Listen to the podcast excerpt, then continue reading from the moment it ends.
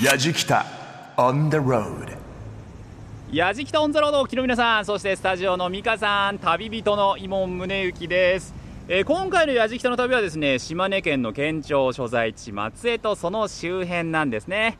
今目の前には綺麗な大きな、うん、立派な松江城がそびえてるんですがその周辺と言いました。これなんでかというと僕が今手に持っているのは緑の本ミシュラングリーンガイドジャパンなんですね。実はこのミシュラングリーンガイドジャパン松江の町そのものに2つ星。松江城にも1つ星がついて。る他にもですねこの松江とその周辺には星があるところがたくさんあるっていうんですよ。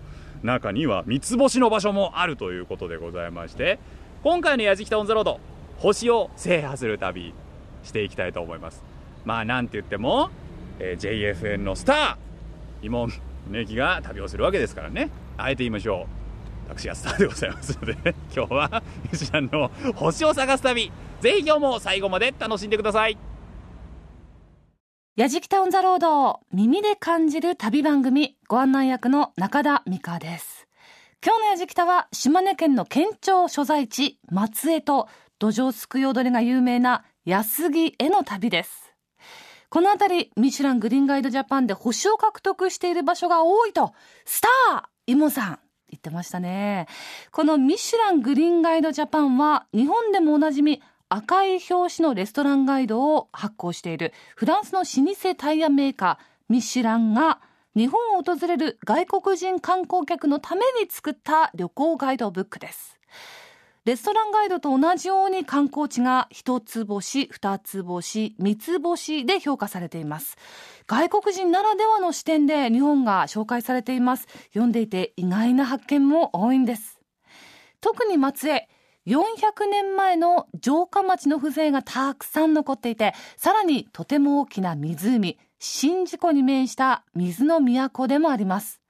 そんな見た目がとても美しい街ということもあって、ミシュランにも高評価なんでしょうね。そこで今回、松江や安杉で星を獲得した場所に行ってみようということになりました。イモンさん、合計でいくつの星を回ることができるんでしょうか？旅の様子、番組ホームページの動画や旅日記でも楽しむことができます。ぜひ、ホームページ一緒にチェックをしながら聞いてください。アドレスは www.jfn.co.jp スラッシュやじきた www.jfn.co.jp スラッシュやじきた耳で感じる旅番組やじきたオンザロード FM 山陰開局25周年記念世界が認めた美の街松江安来で星を探す旅。今日も最後までお付き合いください。やじきた on the road. さてさて松江城の周りぶらりと歩いてるんですけれどもね。この松江城の周りというのはぐるっと実は水路が一周していましてこの水路を遊覧船が巡ってるんですね。しかもこの水路大きな水路じゃないんです。小さな水路なんでねそこを遊覧船小さな水路がまたのんびり巡ってるんです、えーミシュラングリーンガイドジャパンでも松江は数多くの水路が流れていることから水の都として知られているというふうに書かれているんですがでその橋の下をくぐり抜けたりの場所が今目の前にありましてね。この僕らが立っている橋の下を遊覧船がくぐり抜けていくらしいんですけれどもこちらの橋かなり上下左右ギリギリの水路になってるんですね橋の下が。船はこう屋根を下げて通るって言って乗客もここ通るときは体を伏せないといけないって言うんですけどね。そうこうしているうちにですねこの水路向こう側から遊覧船が来ました。あの船何人ぐらい乗るんだろうな。10人15人ぐらいかな。それぐらい乗ったらいっぱいいっぱいなんでしょうね。どうもこんにちは。今ね僕らの今橋の下通ってますよ。それ出てきますよ。あ出てきました出てきました。その先にあるあの小さなわあれ通れんのかな？前方ご覧のように低くて狭い。そんなこと今船頭さんが言ってましたね。あ屋根が下がりました。船の車高が下がりました。わあ上下左右ギリギリ。うわあすごいすごいすごい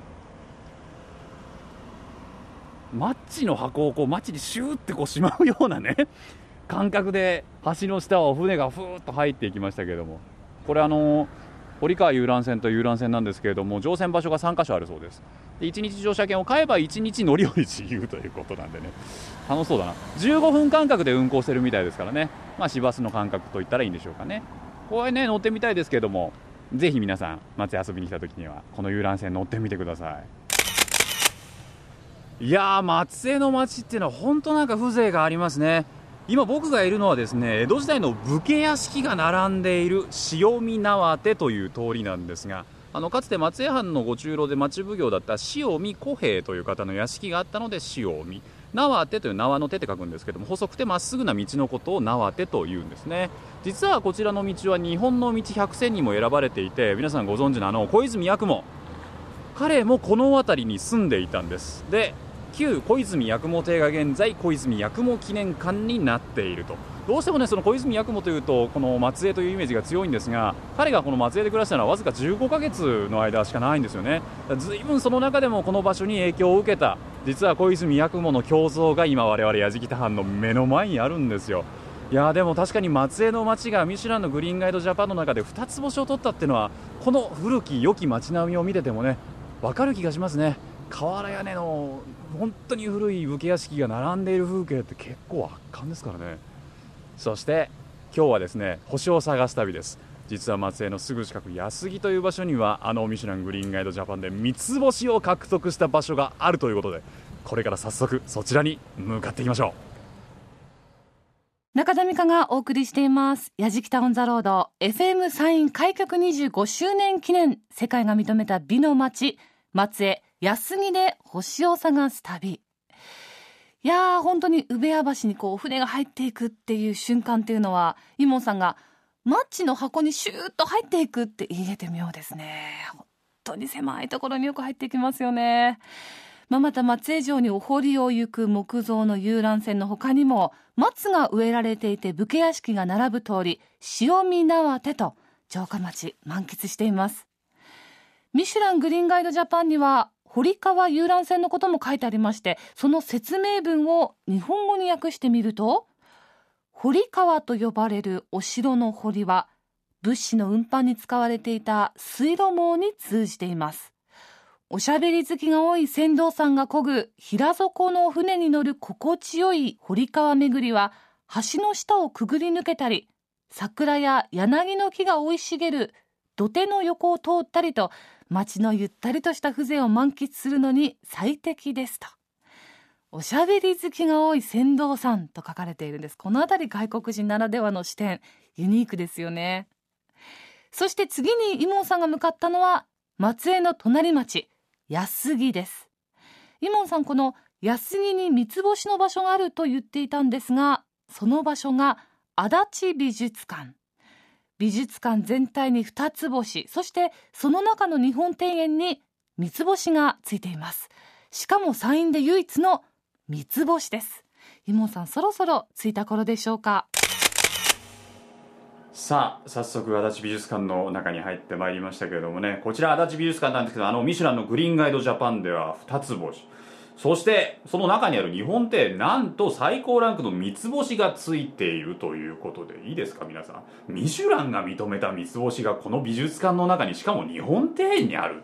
こちら足立美術館の学芸員の入江優子さんにお話を伺います。入江さんよろしくお願いします。よろしくお願いします。これミシュランが認めたっていうのはいつ頃この星がついたんですか？2009年です。ミシュランだけが認めたわけじゃないんですよねこちらの庭園は。はいあのアメリカの庭園専門誌「ジャーナル・オブ・ジャパニーズ・ガーデニング」という庭園専門誌の方ではい。あの2003年度からえ日本庭園ランキングというランキングが開催されておりましてあのそちらの方で2003年度からあの8年連続で日本一に選んでいただいております。光栄ですよね。でこの新館が去年の10月オープン。はい。で本館と新館があってそれぞれ展示物ってのはやっぱ違うんですか？違います今の本館の方はえ明治大正昭和の近代の日本画を展示を主に行っているんですけども、はいはあの昨年オープンした新館の方では、はい。今生きとられる現代の日本画というのをご覧いただけるようになっておりましてはい。ですので美術館に来ていただきましたら明治大正昭和平成と日本の美術の流れを楽しんでいただけるようになりました。ただこちらの美術館の名前が足立美術館ということで、あはい。これはあのもともとその足立さんという方が作られた美術館なんですよね。そうです。創設者が足立善光と言いまして、はい。こちらの美術館がある安来市出身の実業家が集めたコレクションというふうになります。だから個人の人がはい。集めたものを美術館にしてしまったと、それが今じゃあミシュランのグリーンガイドにも載っている載っという。ているということですよね、えどういった方だったんですか？もともとはこちらの出身の実業家でええ。あの主に大阪の方に拠点を移しまして繊維業ですとか不動産業を行う傍らええ。美術品の収集を行っていたわけですけども、はい、まあ特に横山大観の作品に惚れ込みまして、え58歳の時に初めて大観作品を購入したのがきっかけで大観にとどまらず、うん。こう近代日本画の巨匠たちの作品を次々に購入いたしまして、え集めに集めた作品で地域に貢献できないだろうかということで美術館を創設したというのがきっかけになります。え要はその地元でなんとかこう盛り上げていきたいっていう恩返しっていう部分もあるんですね。そうですね。はい。あの比較的都心部から離れた場所にありますので、はい。やはりわざわざ足を運んできたお客様に喜んでもらいたい感動してもらいたいっていうのが一番あると思います。そうなんだ。はい、ですのでまず最初に庭園を見ていただくんですけれども、はい。それもやはり自然の美しさですとかはい季節の移ろいそういったものを肌で感じていただいた後に日本画を見ていただきたいというような強い思いがありまして今のような美術館の形になっております。形になっておりますって言われて僕まだ見てないんでね。これからねはい。実際に見てみないとってなりますよね。はいちょっとご案内いただいてもよろしいですか？はい。よじゃあよろしくお願いします。ろしくお願いします。入江さんはい。来ましたね。はい。目の前が枯山水ではい。こちらなんとあのミシュランの三つ星を取ったというね。がはい。足立美術館のメインの庭園でございます、ありすごいですね。ため息が出てしまいますよねこれあの枯山水なんでねもちろん全ては白砂とか岩とかそういうもので自然の川の流れであったりを表現してますけれどもはい。ここの枯山水って何がやっぱすごいですか？やはり牛背景の借景を取り込むことによってより広大にご覧いただけるところではないかと思います。美術館の庭なんですけれども手前から後ろあれは大きな山がありますがあれは何山なんですか、勝山と言います。勝山。はい、そこまでずーっとこの景色が伸びているように見えるんですよね。はい、すごく立体感がある。あありがとうございます。でこちらの庭園も手前側の人工的な庭園を近景えで中心部分に実は森があるんですけど、はいその森を中継でさらにその奥に広がっております勝山田の円形とで3段階で奥行きを表現しているという、えそうなんですね、はい、です。枯山水というとねあの白砂でよく川をはい。表現したりもしてますけれども、この手前にもね見事な大河に見える白砂の庭があるんですが、もう見る方によってはね海にも海にも見える。で絶対そうじゃないんだけれどもあの勝山から流れてきてるようにも見えるはい。っていうね、これはすごいですね。ありがとうございます。よくねあのいろんな表現される方いると思うんですけどもまさにこれぴったりなのが有限の美というようなはい、言葉がぴったりなのかなという気がしますね。どこかこう幻想的でもありながら、はい、あと男性的でもあるようでしかも女性的でもあるような、はい。うん、これでもいいですね。あの季節によってまたこれからもいろいろな表現表情を見せてくれるはい例えば雨上がりなどは水蒸気が後ろの山々に立ち込めまして水墨画のような世界見せてくれますし、はいまあ、秋になりますと後ろの山々から紅葉してまいります。で雪の時期あの冬の時期になりますと雪化粧。春夏は新緑ということでもういつ来ていただいてもまた日中また午後時間帯によっても表情を変えてくるというそうですか。はい庭園です。いいですね。今見た限りでもね少しずつ秋の準備でしょうかね。紅葉が始まってるんです、はい。ただ緑が濃くてねその緑のグラデーションの中にまた少しずつ黄色から赤に変化していく様っていうのが見えてくるのでこれはすごい色合いですねまたね、そうですね。もう本当にあのおっしゃっている通りグラデーションですとか色うん、色彩というのも楽しんでいただけますこれ多くのね勝山は自然のものですけれどもその自然のものからこう人工的なものに変わる。でもその人工的なものに変わるんだけれどもそのグラデーションの流れを変えていないっていうこの色のバランスさもすごいですね。ありがとうございます。足立さんはやはりこの庭に対する思い入れっていうのがこの美術館の中でも特に強かったんですか？やはりここの庭園は背景の山が地元の山ということもありますので、はい、思い入れも強かったと思います。なんか愛を感じますよね、はい。うん、JFN 今宗行さんが島根県を旅しています。矢敷北オンザロード。世界が認めた美の街、松江安木で星を探す旅足立美術館の三つ星を取った枯山水亭まあ、私の目の前にも写真があるんですが写真を見てるだけでももうその厳かな雰囲気っていうのが伝わってきますよねさあこの足立美術館ですがこの見どころ三つ星の庭園だけではないんです。On the road さて入江さん、はい。横浜体感の特別展示室に来ましたけれども、はい。かなりこれスペースも広いですね。そうですね。大体大化の作品でも20点ぐらいは常時ご覧いただけるように、横山大観の作品常時20点って結構すごいことですよね。そうですね、うん。あのいつ来ても大化の作品はご覧いただけるようになっておりますので。そうなんだ、はい、で年に4回季節の移り変わりに合わせましええ。て展示会も行っておりますので、お？季節ごとに来てもいただいても違った作品を楽しんでいただけるようなるほど。な展示室です。今のそのはい。展示物の中での目玉というのは、はい。あの正面の紅葉という作品になります僕らその紅葉を借景してここで 話を聞いてますけれども、はい、まさにですね、はい。大きな作品ですねこれはい、も、もう8メートル以上もある屏風作品になります。すごいダイナミックですね。はい。大河の作品ってねやっぱどこかダイナミックさもありながら。そうなんです。うん。で繊細な一面もありという。この色使い見事ですよねもともとはこちらの作品大観は水墨と金泥のみで表現しようと考えていたんですけども、え上質な朱色をあの京都の方で見つけまして急遽こういった納采画に変更したという絵になります。この展示物の中ではですね本当にこうパッと目を引くはい。朱色が見事ですね。はい、で川の流れは群青青色を使ってますけども波の表現を見ていただくとはい。一本一本線を使って描いているんですね、ええ。これは実はプラチナでが使われてます、で川の流れあのしぶきもプラチナ箔が使われてまして。えで下から覗いていただきますと箔が光に反射してキラキラっと見ていただく。ですね。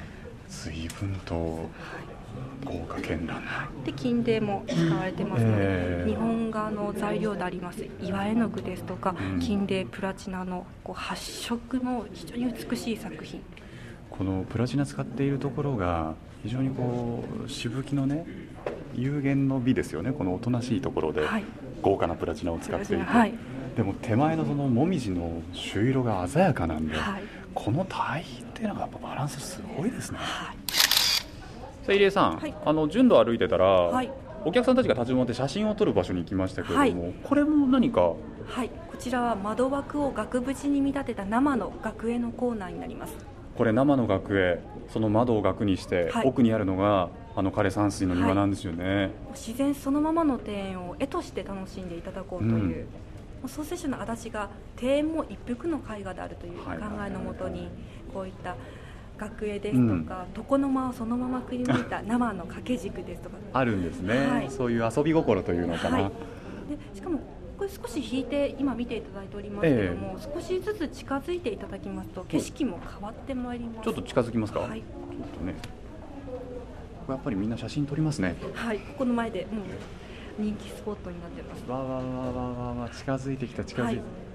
あまずまあ手前側に大きなクスノキがあはい。配置してますけども、ええ。このクスノキが少し逆光になることによって背景の緑色がより映えるといったあの効果などもございます。そうか。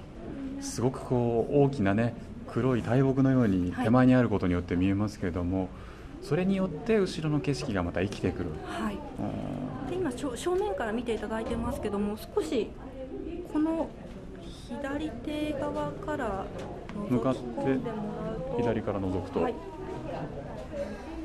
滝が流れていあ滝が流れてますね。はい、うわ一応高さが約15メートルほどございまして水墨画のような、はい。あの実はあちらの滝横山大観の那智の滝という作品をイメージして作った人工の滝となってましてはい、まああちらに滝があることで流れですとかこうはい。動的な動きも庭に出てきます、横山大観の滝の絵が生き物になったんですね、はい。ここで。もう生きた絵画すごいですねこれは。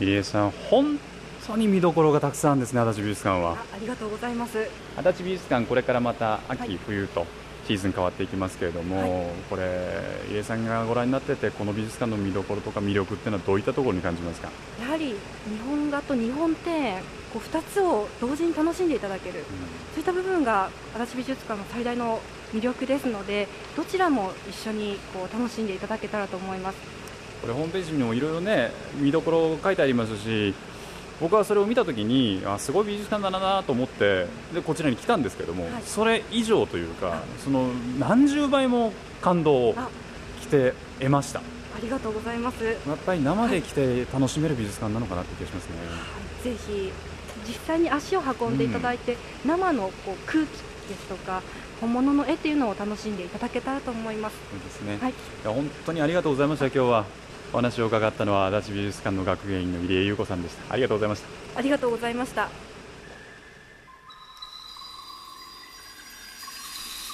やじきた On the road.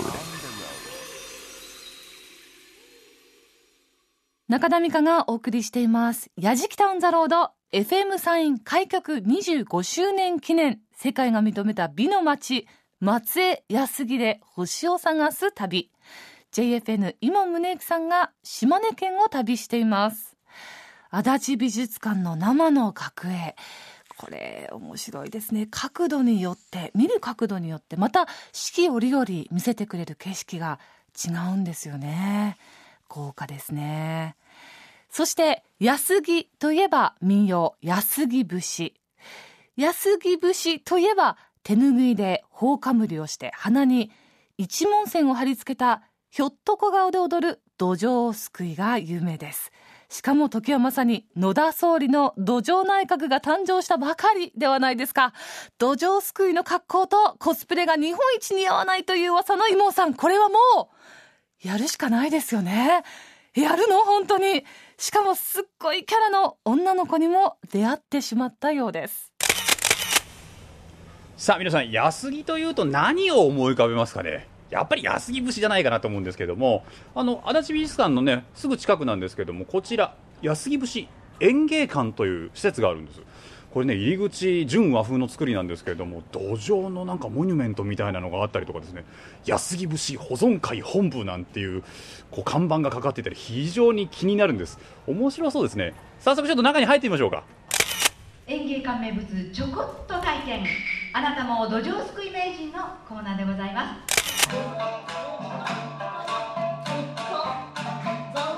わちょっとステージが随分大きくなってるんですけどね。土壌すくい踊り踊ってますよこれ。わわやっぱりあのほっかむりとあのお金のなんか効果みたいな鼻の頭につけるんだね。あやってるやってる。あのカゴだけで動かすんじゃないんだねあれね。土壌をこう足でカゴの中にこうすくい入れるような動きもあるんだね。はあ楽しそうですけどね。これこの後やるの？俺もやるの？やっちゃうのね？できるかな？ちょちゃんと見とこう。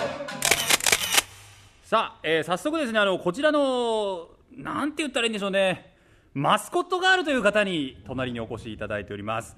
キュッキュちゃんです。よろしくお願いします。キュッキュです。よろしくお願いします。えキュッキュちゃんそういうキャラで来るんですか？はいもう完全に安木節の成長の服で来てますけども、これあの安木節土壌すくい、これ何を着て正しい服装になるんですか？このかすりの衣装に豆絞りをつけて豆絞りつけて一文線を鼻につけて腰かごをつけてつけて。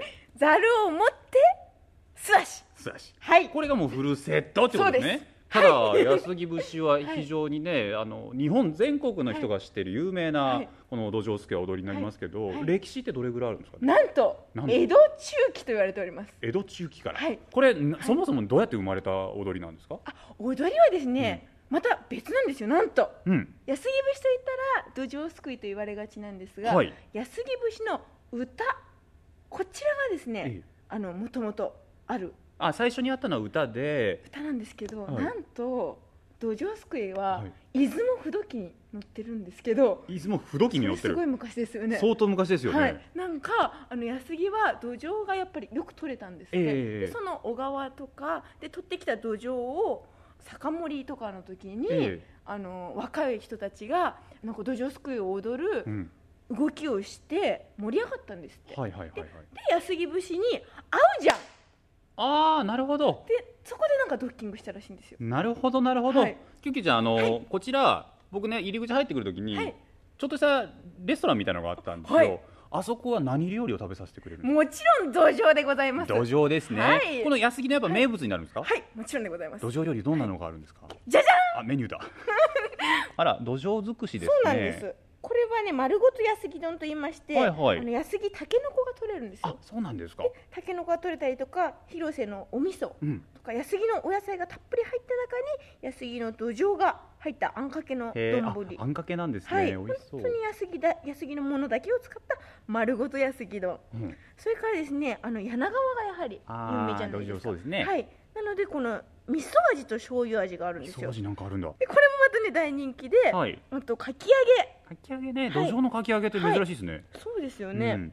そして今なんと今なんと野田総理土壌内閣ですそげです。ねということでできちゃいました、ちょこっと体験。土壌定食。なるほど、はい。これどういったものになるんですこちらでか中身は、すね大人気の土壌の唐揚げもついて、はい。であの卵丼の中に土壌が入っているとほいう。うほうほう、はい。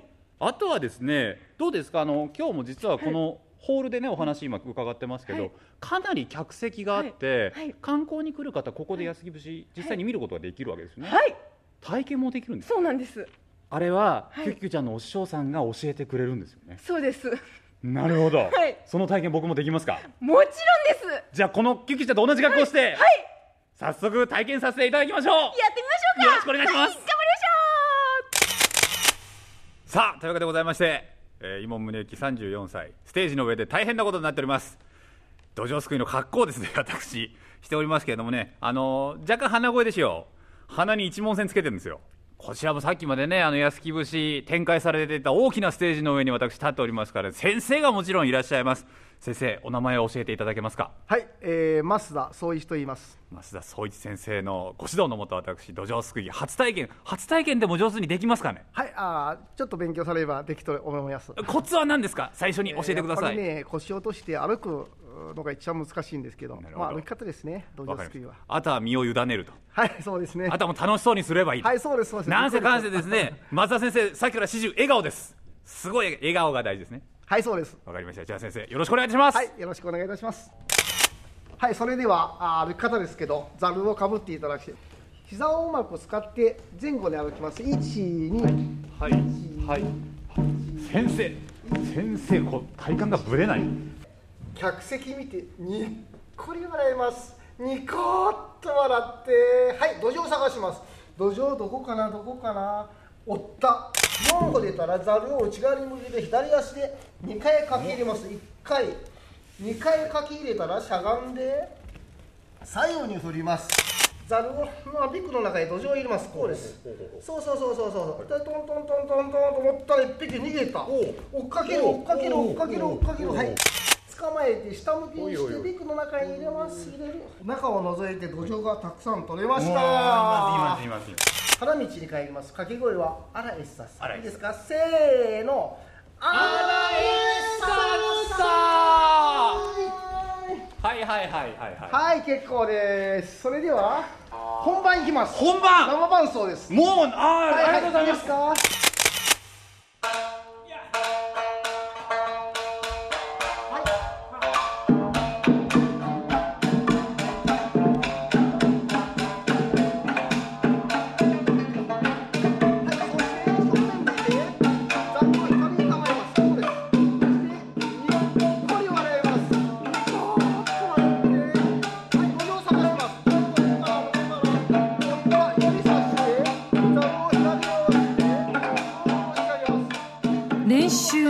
ほぼ5分あれよあれよという間に生演奏が始まってしまいました。安来節演芸館の披露ステージ上で土壌をすくい親父の格好をして踊るイモンさん。今ね目の前に写真があるんですけど意外とねハマってるんですよね。なんかねこれ違和感ないですね。いい味出してますね。ちょっと生の踊りをぜひ見たいところなんですけれども、えーホームページの動画ぜひご覧になってみてください。これ動画でもぜひチェックしていただければ踊っている様上がってますよね。はい。ぜひみんなで笑いましょう。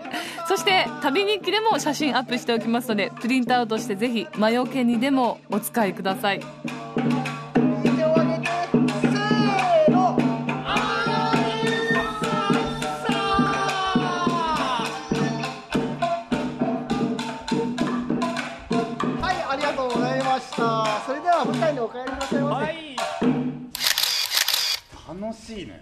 はい、いかがでしたですか？楽しいですね。楽しかったですか？楽しいですけど結構体力を使いますね。そうですね。これあの意外と難しいなっていうのがええ正直なやっぱりねやっぱりり歩くのが一番難しいですそうなんですね、ねはい。ちなみにですけれども、はい。今の一連の流れ私何点？はいそうですね。まあ。先生あの愛想笑いだけやめてください。あの50点ぐらいつけましょうかね。結構シビアな点数いただきました。先生ありがとうございました、皆さんもありがとうございました、はいどうも JFN 伊門宗行さんが島根県を旅しています。矢敷北オンザロード。世界が認めた美の街、松江、安木で星を探す旅。安木で三つ星の美術館と土壌すくい踊りを体験した伊門さん。再び松江に移動しているみたいです。松江のどこに向かったんでしょうか？やじきた on the road さて我々ですねあの松江に戻ってきたんですけれども市内の中心部じゃなくて新宿の北側にいるんですね。今いるのは松江フォーゲルパークというところなんですがものすごい広大な温室。すっごい数の花に囲まれてるんですよ。こちらのですね、えー総務部長の、えー泉和文さんにお話を伺います。泉さんよろしくお願いいたします、はい、よろしくお願いします。これはすびっくりするぐらい広いですねここ。そうですね、ここの温室で8000平米ありますんで、日本でも世界でも有数の広さだというふうに思っております。そこであの上からはね温室なんでいろいろな、まあ、花もぶら下がってはいるんですけども、はい。どれぐらいの種類これはお花なんかあるはい、あの本数で言いますとええ。1万本1万本。展示しております。え他にも何か動物がいたりとかっていうのもあるんですよね、はい、あのここはあの花と鳥の公園テーマパークでございますんで、はい。鳥がですね、え800羽これまた展示しております。800はいる、はい。他には何がいるんですか？えまああのペンギンがはい。20羽ほどいますけど、まあこれも鳥も鳥鳥ですからね。はい。はい。なんかね。800羽です奥の方にはあの、はい。鯉なんかもね泳いでたりとか、そうですね。はい。するはい場所があったりとか、はい。今日もでもねすごい数でお客さんいらっしゃいますし。ありがとうございます。お子さんはい。連れ本当多いですよね、はい、もうね、お子様ね、おじいさん、おばあさんね、お父さん、お母さん、あのファミリーでお越しになる方が多いです。これでもですよ今僕らがいるところはその温室の中にぽっかり開いた広場みたいなところにいますけれども、はい。その広場を囲むようにしてね、えー階段がどんどんどんとこれ椅子型になってますからそうですね。何かを見るために配置されてるなと思うんですけど、ね、あの今からですね、ええ。あのフクロウの飛行ショー、えー 午前中、午後ありますけどもお、この会場でフクロウがはい、飛び盛ります。ワクワクする、はい。ワクワクする。はい、もうでも係の方が準備されてますよね。えそうですね、もうスタンバイしておりますね。あれ人形みたいに見えるの？あれフクロウですか？あれフクロウです。あれもね、枠ぐりというですね、あの曲芸やりますんで、はい。まああの楽しんでやってくださいませ。わワクグリえ。あのわ人のところにわーって来たりしないんですか？来ますよ。もう来んの？はい、もうあの頭すれすれと言いますんで、来たらですね、はい。こうちょっとこう頭をくっとちょっと。くっとこう下げないと え髪の毛得られますんで、そんなそ簡単に言いますけど、はいこの場所が一番ですね、あはい。のもう頭すれすれの場所でございますんで、いいですか皆さん？頭クッと下げてくださいはい、お願いします。お願いします。はい。さあ始まりました始まりました、それでは早速一番手の袋を皆様にご紹介あれ何歳ぐらいの袋なんですかね？えフクロウはね、5歳から7歳ですね。は大きいよあれ。マレーウオミミズクという種類です。何？名前を。飼育員さんが客席の方に移動しましたよ。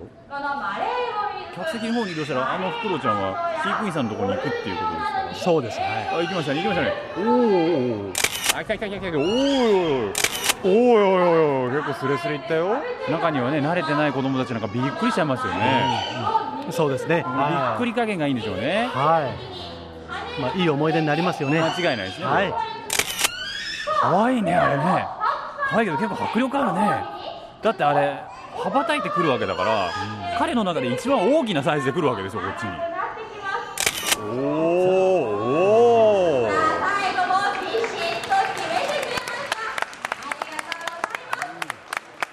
うわ面白いこれあのー大丈夫かなこのショーは？どんなことになるのかなと思ってましたけど見応えがありますね。はい、そうですね。面白いですね、これね。そうですね。見たことないですか？袋があんな飛んでんの。はい。今3本のフラフープが出てまいりましたこれから皆様にお見せするフラフープと袋フラフープを使った輪くぐりですうそ今日は3本ありますので3名のお客様にこのフラフープを持つお手伝いをお願いしたいやりたいそれ。あれ？イモンさんフラフープを持つ役立候補したみたいですけど大丈夫かな？白、黄色、青と輪くぐり成功できるでしょうかそれでは頑張ってくださいまずまずは輪くぐりいってらっしゃいなぜなぜこっちだよあらなぜさんあらやっぱり後ろが気になるようであらすいません今ね2本目3本目見事3本の輪くぐり成功です本日はありがとうございました。泉さんはい。僕あのフクロウの引っ越しを見たのも初めてですし、はい。僕が持つフラフープの中をフクロウが飛んでったのも初めてなのでそうですよね。はは意外に面白いもんですねい。はい。大変貴重貴重な経験で。貴重な経験ですからね、はいでこれはあの別でフクロウの手乗りもあそうですね。できるということではい、もうみんなちっちゃい子はね、みんな今並んでね小さいのから大きいのまで並んでみんな写真撮られますよ。触れますしね。なるほどですね、はい、非常に日常では味わえない楽しみだと思います。間違いないですね、はいまあでもね、この日常で楽し味わえない楽しみっていうのをこのフォーゲルパークでは楽しむこともできますし、そうですね。あとはまあね目の前、宍道湖っていうのもありますけれども、そうですよね。本当になんかはい自然がいっぱいの中にこれありありますかね、こちらの施設あが。そうですよね。はい、おっしゃる通りです。ぜひ皆さん、フクロウ、自分の輪の中にくぐらせてみないか、楽しいです。お話伺ったのはこちらのですね、総務部長の泉和文さんでした。ありがとうございました。どうもありがとうございました。フラフープくぐり。まあ、見事くぐってはくれたんですが、フクロウがくぐった直後のビビリ顔の写真、ホームページにアップしちゃおうと。さあ今回の「やじきたオン・ザ・ロード」ミシュラン・グリーンガイド・ジャパンで星を獲得した場所を中心に歩きましたけれども、えー皆さんね星の数覚えてますかね？松江の町は2つ星そして松江城は1つ星。足立美術館全体で2つ星。その庭園が3つ星。ここまで合計で8つ星。これを1日で回ったわけですけれどもせっかくなんでね最後にもう1つ星を増やしましょう。宍道湖に沈む夕日。こちらがミシュラングリーンガイドジャパンでは夕日にも一つ星がついてそして日本の夕日100選にも選ばれてなんと日本一の夕日なんていうふうにも言われてるんですね、まあ、今回はその星の数中心にね回ってみました。だ星の数はもう一つの評価の尺度でしかないんですけれどもやっぱねそれぞれの場所に行くとその美しさで息をうんと飲んでしまう。うん。まあでも息を飲む緊張感の美しさっていうのとはまた違ってねこうため息が出て惚れ惚れする美しさ。まあ、この松江とその周辺にはねそういう美しさがありました。そしてもうあと数時間もするとこの宍道湖の上にはたくさんの綺麗な本物の星が輝くと。いうことですね。皆様あのせっかくですからねミシュランの星とそして美しい自然に会いにぜひ松江を訪れてみてください。えというわけで旅人は伊門宗行でした。やじきた。On the road. Grooves and moves your day. 今日のやじきたオンザロード FM 山陰開局25周年記念世界が認めた美の街。松江安木で星を探す旅いかがでしたでしょうか？スターイモンさんも旅を堪能してらっしゃいましたね本当でも月日が巡っても変わらない城下町の風情それから水路が巡る水の都松江。えー、二つ星三つ星を獲得している足立美術館、まあ、庭園を誇る足立美術館。そして何といっても一日の締めは宍道湖に沈む夕日を堪能という。もうなんだか時間軸が違いますよね。ゆったりと贅沢な時間が流れてるなという感じがしました。日本で星を堪能する旅あなたもいかがですか？旅の様子は番組ホームページで動画や旅日記でも楽しむことができます。ぜひアクセスをしてみてください。詳しくは www.jfn.co.jp スラッシュやじきた。www.jfn.co.jp スラッシュやじきたです。やじきたオンザロードご案内役は中田美香でした。